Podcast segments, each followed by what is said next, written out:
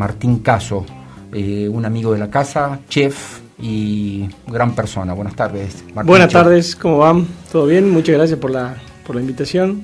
¿ah? Feliz de estar acá. Bueno, Martín, la verdad que la alegría es nuestra. Este, bueno, gracias. bueno, Martín, te, invitamos eh, porque sabemos que sos un referente Queremos hablar del tema de los eventos, cómo está la cosa ¿eh? en, este, en este momento complejo, cómo fue el año pasado, qué pasó este veranito que tuvimos. Bueno. Eh, pero fundamentalmente nos interesa en este día dedicado al emprendedurismo, a los negocios, que nos cuente cómo fue esta, esta carrera que hiciste, ¿no? Empezando con, con sandwichitos en eventos de amigos y, y convirtiéndote en un, en un referente de lo que son los eventos en Salta. Bueno, te respondo a la primera, que es eh, cómo están los eventos ahora. Eh, nada, totalmente suspendidos. Volvimos a fase 1 de eventos, así que nada. Eh, a tener paciencia, que, ojalá a partir de agosto, septiembre, ojalá, vuelvan los eventos, que por suerte tengo muchísimos, pero bueno, dependemos de, de todo esto. Digamos.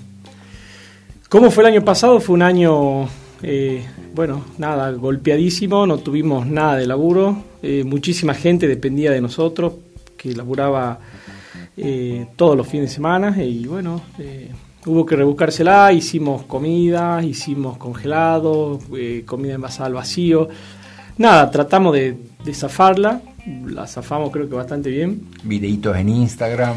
Videos en Instagram que no tenía, no tenía wifi en mi casa, era, tenía que poner en un rincón ahí a a buscar señal porque encima había poca señal. bueno, me la tuve que rebuscar de todas formas.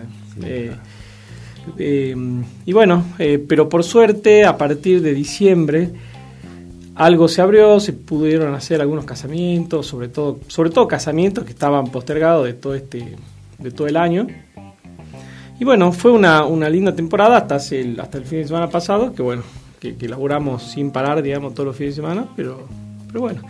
Por supuesto, mucho menos cantidad de gente, pero, pero bueno, bien. O sea, se pudo elaborar algo. Contanos algo esto, ¿no? ¿Cómo empezó tu carrera? ¿Cómo empezó esta historia de, Martín Caso, el reconocidísimo chef? bueno, yo te cuento. Yo, eh, yo sabía que quería estudiar cocina a los 15 años. No sé bien por qué, ni de, ni, ni de dónde saqué. Dije, bueno, yo quiero estudiar cocina. Yo creo que en principio era una mente medio hippie, viajar por el mundo, cocinando. Bueno, nada, después eh, eh, me quedé en Salta nomás y no hice ningún viaje. por lo menos cocinando, viajé a muchísimos lugares, pero no, no, no cocinando.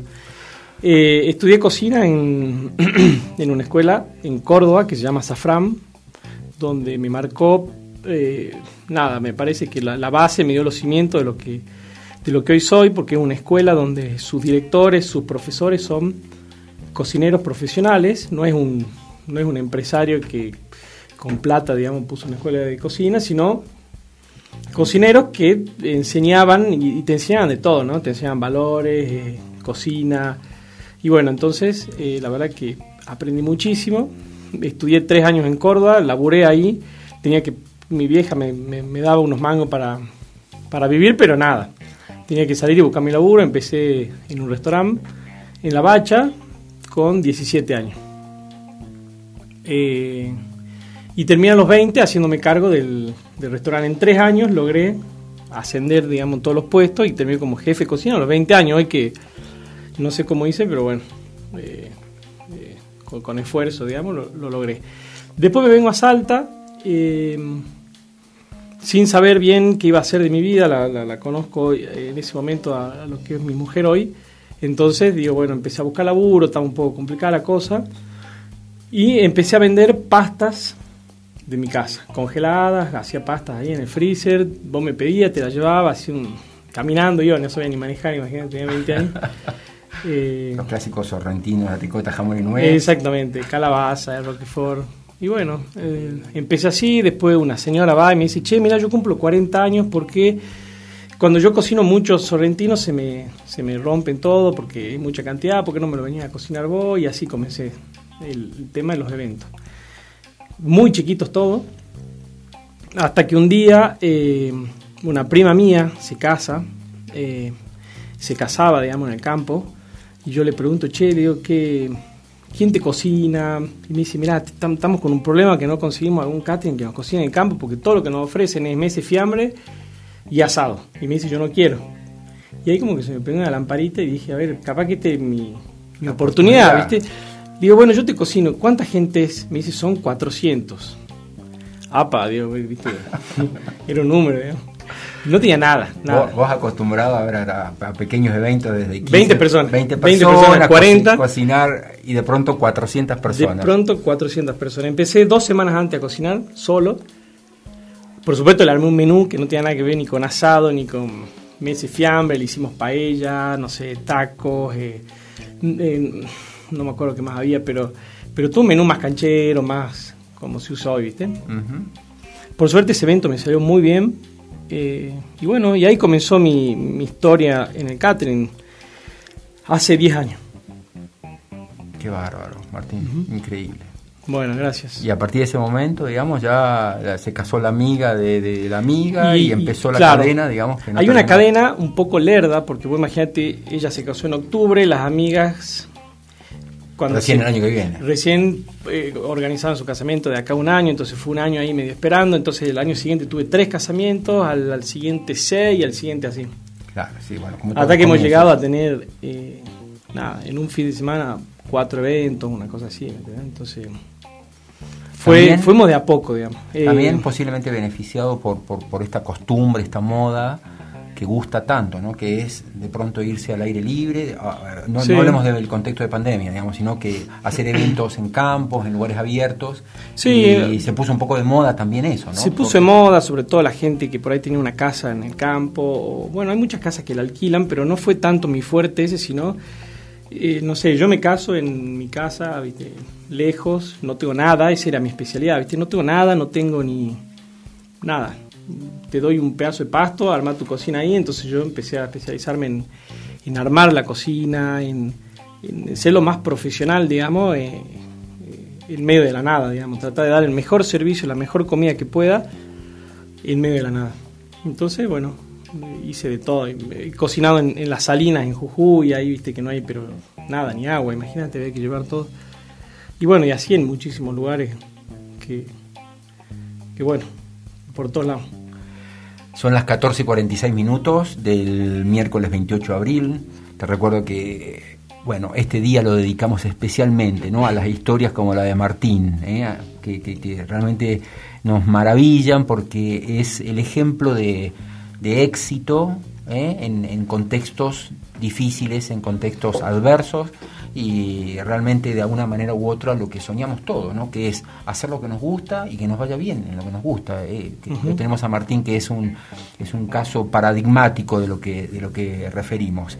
Y yo quiero recordar que hoy es el Día del Emprendedor, así que puede ser, ¿no? ¿Sí? O una, los miércoles, los miércoles lo dedicamos. Hoy es el día del emprendedor. Ah, sí, bueno, bueno. Saludo a todos los emprendedores. Entonces, acá tenemos a, Martín también. Qué lujo eh, estar acá justo. Bueno. Así funciona acá en Radio Festa. No sé por qué el 15 de abril fue el día del arte y vino un artista que no tocaba ese día, pero vino. O sea, siempre no hay casualidades acá. hay causalidades. Sí, sí, tal cual. Eh, bueno, Martín, eh, contame de, de, esta nueva etapa en tu vida profesional. Este, sabemos que estás trabajando a cargo ya de un restaurante, ¿eh? en el cual, digamos, la, cuestión es diferente. Eh, ya no es un menú que está fijado con meses de anticipación, una cantidad de invitados que uno ya sabe que tiene que cocinar para tantos y que puede variar mínimamente. Ahora tenés, no sabes si van a venir 50, 100 personas, no sabes qué te van a pedir. De alguna manera la estructura gastronómica eh, y de trabajo cambió. Estás en el, en el Sporting Club, que dicho sea de paso está maravilloso, está hermoso. Este, contame cómo es esta nueva etapa de tu vida profesional. Bueno, eh, después de... Bueno, el sueño mío siempre fue abrir un restaurante, de hecho tuve algunos, que bueno, le, erré en la propuesta, en lugares, en locaciones, por ahí, bueno, de eso se trata también emprender, ¿viste? Eh, errar y, darse cuenta.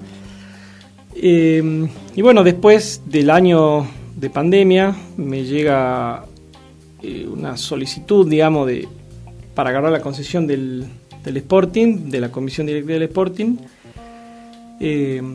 Y bueno, la acepté, la verdad que feliz porque me parece un lugar increíble en Salta, tenemos una vista espectacular. Es un lugar con muchísima historia, con muchísimos socios, un club que tiene una, vida espectacular, y de gente joven, niños, grandes, de todo. Entonces no dudé en, aceptarla y, es verdad que el, restaurante en este año, en pandemia, bueno, es un poco una, ruleta rusa, ¿no? O sea, eh, es muy difícil, la verdad que eh, yo admiro muchísimo a, los colegas que tienen restaurantes y le va muy bien y, la llevan como nada, como nada. Eh, la verdad que es muy difícil. Son, trabajás eh, muchas horas, muchas horas de parado, frío, calor, eh, sea lo que sea, vos tenés que estar, tenés que estar esperando a la gente de buena cara.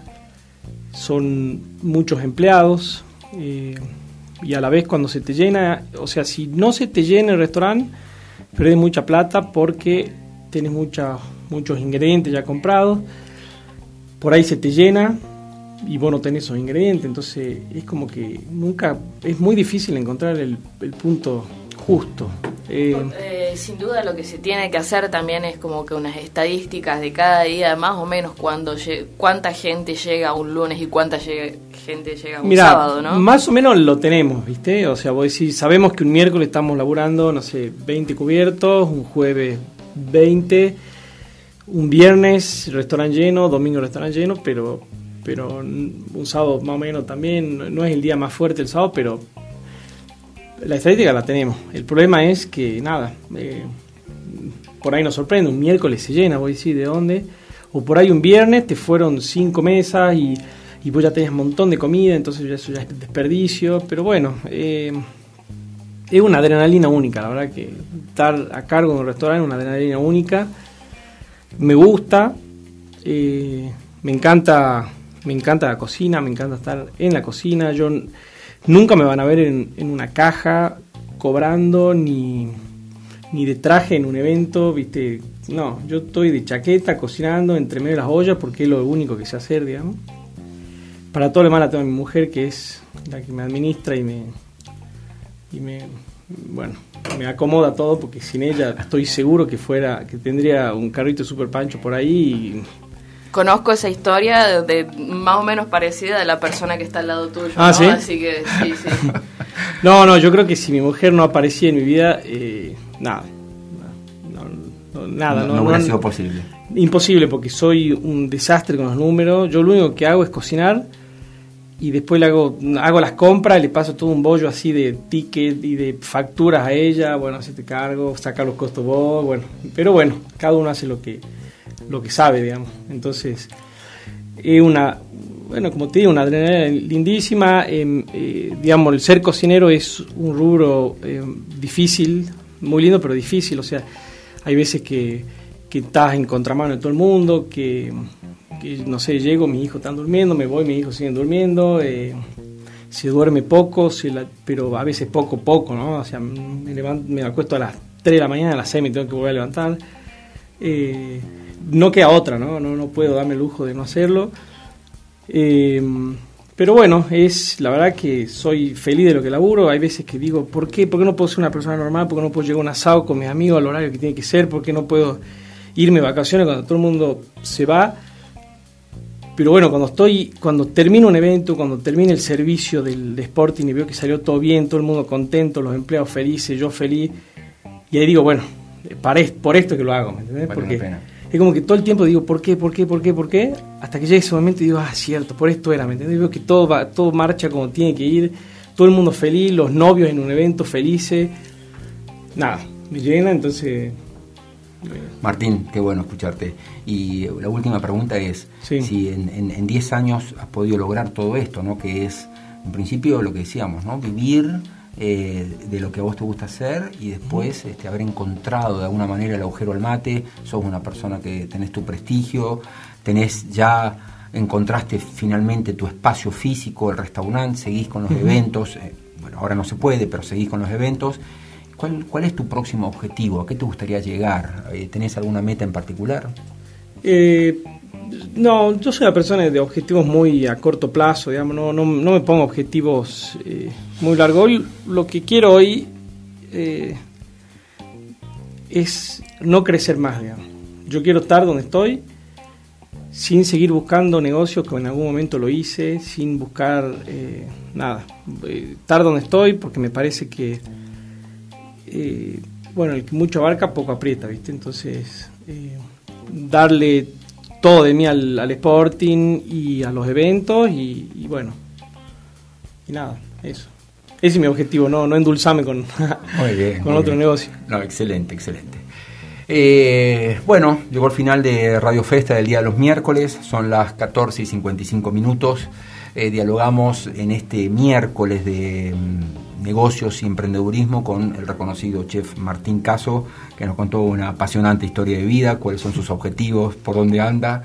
Y la verdad que, bueno, justamente este día es para escuchar historias como la tuya, ¿no? Porque es, maravilloso cada bueno, gracias. los detalles, digamos, y, y, los por qué sí y los por qué no, ¿no? La verdad que es encantador eh, sentir estos estas historias de vida, Martín. Así que muchas gracias por acercarte a Radio No, gracias a usted por, por invitarme. Bueno, ok.